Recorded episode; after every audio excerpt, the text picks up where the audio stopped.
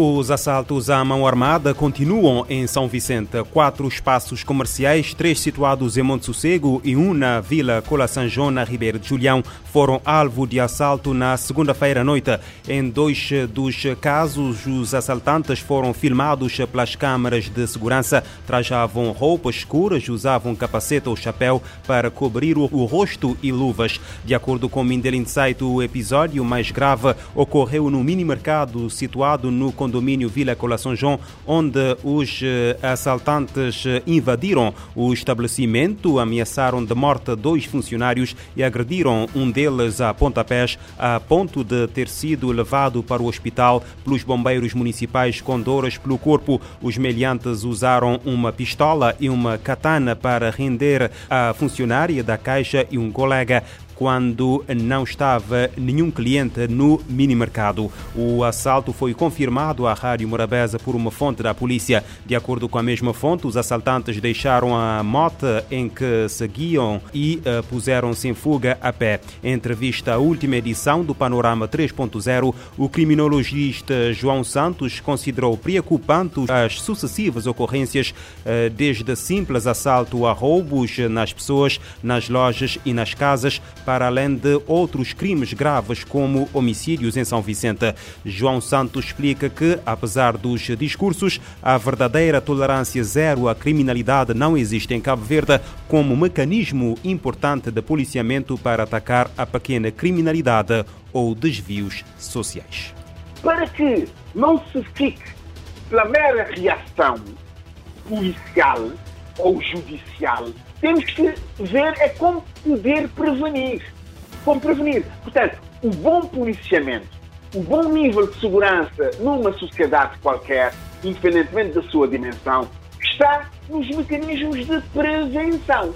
Então, como é que você faz os mecanismos de prevenção?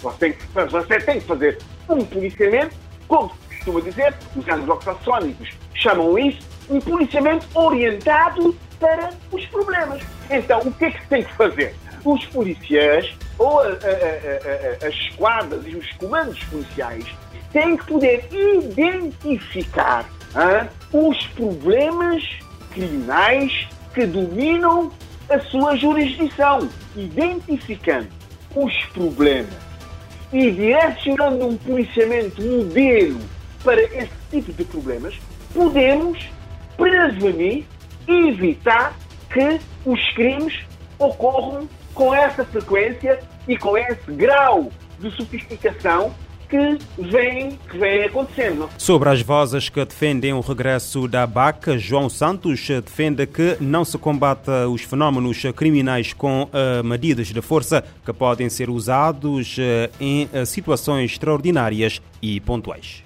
O recurso às medidas de força para além de deverem ser extraordinárias e para situações pontuais, são normalmente um mecanismo que nós chamamos de populismo criminal. Populismo criminal, que é precisamente responder ao problema criminal não com razão, não com racionalidade, mas sim com emotividade, dando a sensação as pessoas de que aquele mecanismo de força, não é? Irá pôr cobro aos problemas criminais. Isto não passa de um logro, é um, é um embuste, é uma mentira, na verdade, porque não se combate, uh, digamos, uh, os fenómenos criminais não é? com medidas de força.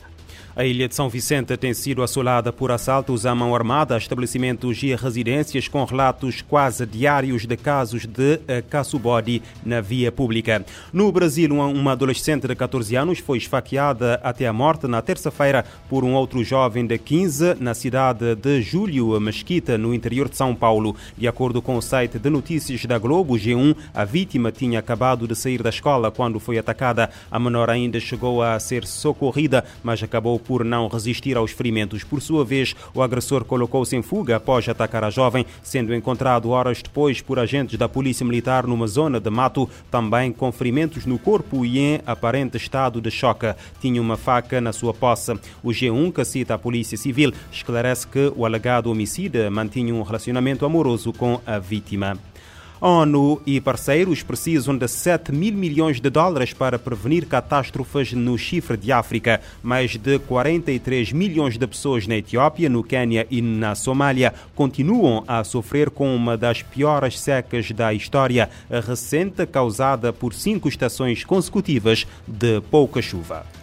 O secretário-geral das Nações Unidas, Antônio Guterres, afirmou que o mundo precisa agir agora com grande urgência e apoio para evitar que uma crise se torne uma catástrofe no chifre da África. O líder da ONU fez a declaração num evento para promessas de ajuda coorganizado por Itália, Catar e Reino Unido, em parceria com os três países afetados: Etiópia, Quênia e Somália. Ao todo foram pedidos 7 bilhões de dólares para socorrer as pessoas do impacto arrasador das secas na região. On each of my many visits, I see the hope, energy and limitless potential of African people. Guterres lembrou de visitas recentes à Somália e ao Quênia, onde ele viu de perto rebanhos mortos e famílias, tendo que sair de suas casas para encontrar água, alimentos e dinheiro. No caso da Somália, o líder da ONU lembrou da comunidade que perdeu tudo para a seca e a insegurança à medida que a luta contra os militantes do grupo terrorista Al-Shabaab continua.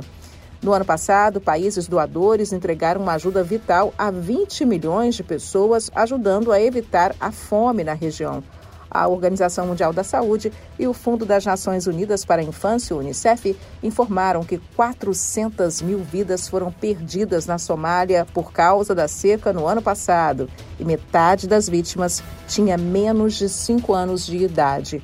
Antônio Guterres encerrou o seu discurso dizendo que as pessoas no chifre da África estão pagando um preço inescrupuloso por uma crise climática que elas não causaram. E, segundo ele, o mundo deve solidariedade à região e uma medida de esperança no futuro. E, para isso, é preciso agir imediatamente para assegurar a sobrevivência de cada um. Da ONU News em Nova York, Mônica Grelli. No final da reunião foi anunciada a quantia de 2,4 mil milhões de dólares para levar assistência a quase 32 milhões de pessoas no chifre de África, mas os organizadores afirmam que a emergência não acabou e que é preciso fazer mais. A ONU pede condições estáveis de segurança para movimentar ajuda humanitária no Sudão. Agências das Nações Unidas têm caminhões eh, prontos para levar auxílio a 4 milhões de pessoas, mesmo em áreas eh, sem confronto, já começa a faltar material hospitalar. Pelo menos 863 civis já morreram desde o início dos combates a 15 de abril. Agências das Nações Unidas querem avançar com mais rapidez com artigos em apoio afetados pelo conflito no Sudão. Pelo menos 168 caminhões estão preparados para ajudar 4 milhões de pessoas, segundo a organização. O escritório da ONU para os Assuntos Humanitários, OSHA, revelou que o movimento deve ser feito a partir da cidade de Porto Sudão para regiões de Gadaref, Kassala e Al Jazeera. Falando à ONU News, o representante das Nações Unidas no Sudão, Volker Pertz, disse que as necessidades alimentares são crescentes em cinco semanas de combates. Now we estimate it's 18 or 19 million needy people, so we need more money for that. Ele destacou estimativas apontando agora para entre 18 ou 19 milhões de pessoas carentes e em necessidade de mais dinheiro para as operações humanitárias. A Organização Internacional para Migrações, OIM, estima que os combates entre o exército do Sudão e os paramilitares já tenham feito 1 milhão e 300 mil pessoas deslocadas abandonar as suas casas. Da ONU News em Nova York, Eleutério Gavan.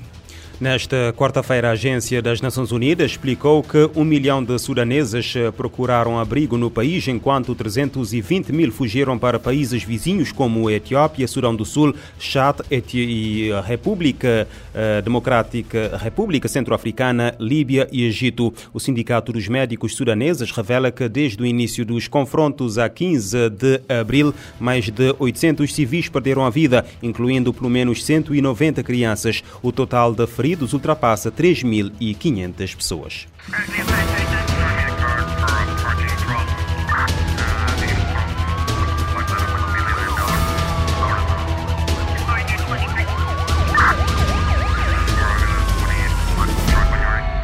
Este programa está disponível em formato podcast no Spotify e em radiomorabeza.cv.